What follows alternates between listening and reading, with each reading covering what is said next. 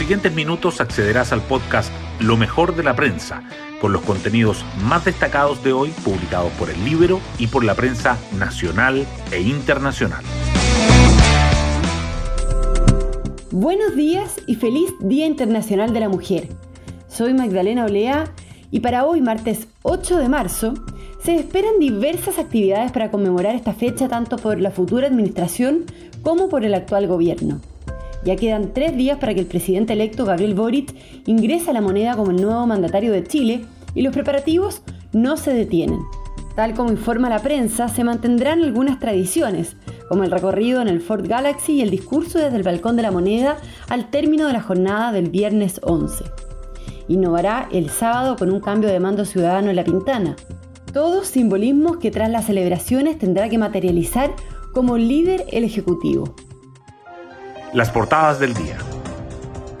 El conflicto armado en Europa Oriental y sus consecuencias económicas predominan los titulares principales. El Mercurio dice que avanza la negociación sobre un corredor humanitario en Ucrania y Rusia decreta un alto al fuego.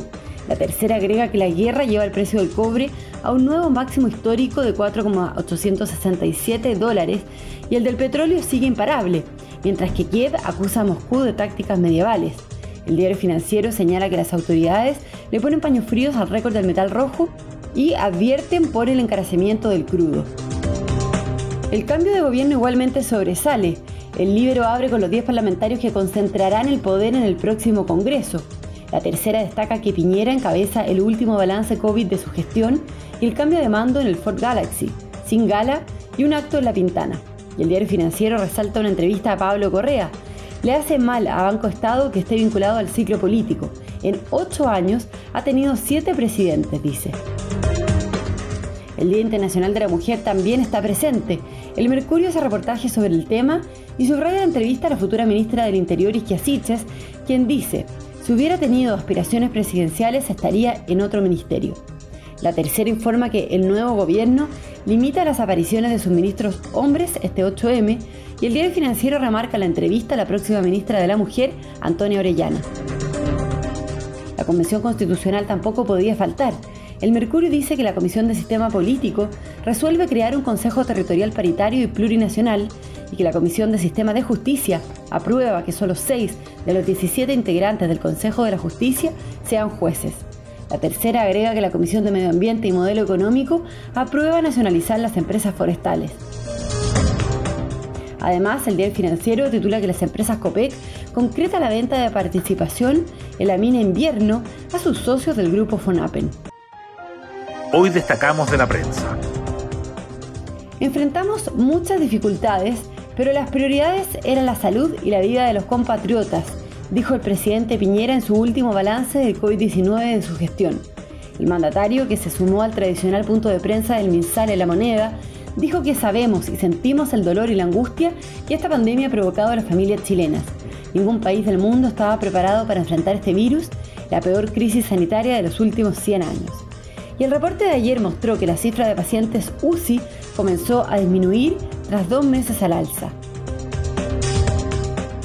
El precio del cobre anota un nuevo máximo histórico, el petróleo sigue al alza y las bolsas vuelven a caer por la guerra en Ucrania.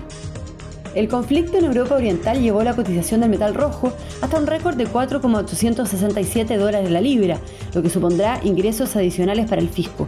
Sin embargo, Rodrigo Cerda y Mario Marcel coincidieron en un llamado a la cautela, debido al impacto que tendrá el alza del crudo, que ayer superó los 120 dólares el barril y provocó un desplome bursátil por el temor a que frene la economía mundial. Si hubiera tenido aspiraciones presidenciales, estaría en otro ministerio, dice Isquiasiches a pocos días de asumir el cargo de ministra del Interior. En la revista Ya analiza sus desafíos y habla de lo que la llevó a dejar la presidencia del Colegio Médico para tener un rol político. Rechaza tener ambiciones presidenciales y dice que asume este ministerio además de para trabajar por Chile, pensando en que las próximas mujeres que lleguen no tengan que tener una coraza o cuero de chancho para poder asumir liderazgos. Nuestro foco será el empleo femenino y su recuperación, dice Antonio Orellana en el diario financiero, quien a partir del viernes será la titular del Ministerio de la Mujer, cartera que ingresará al comité político.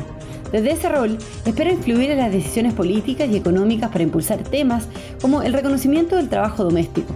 Cree que el feminismo es clave en la incorporación de la política. Sostiene, es una ventana para que mujeres de todas las edades miren el mundo. Y nos vamos con el postre del día. Las actividades en el mes de la mujer se toman la cartelera cultural de Santiago.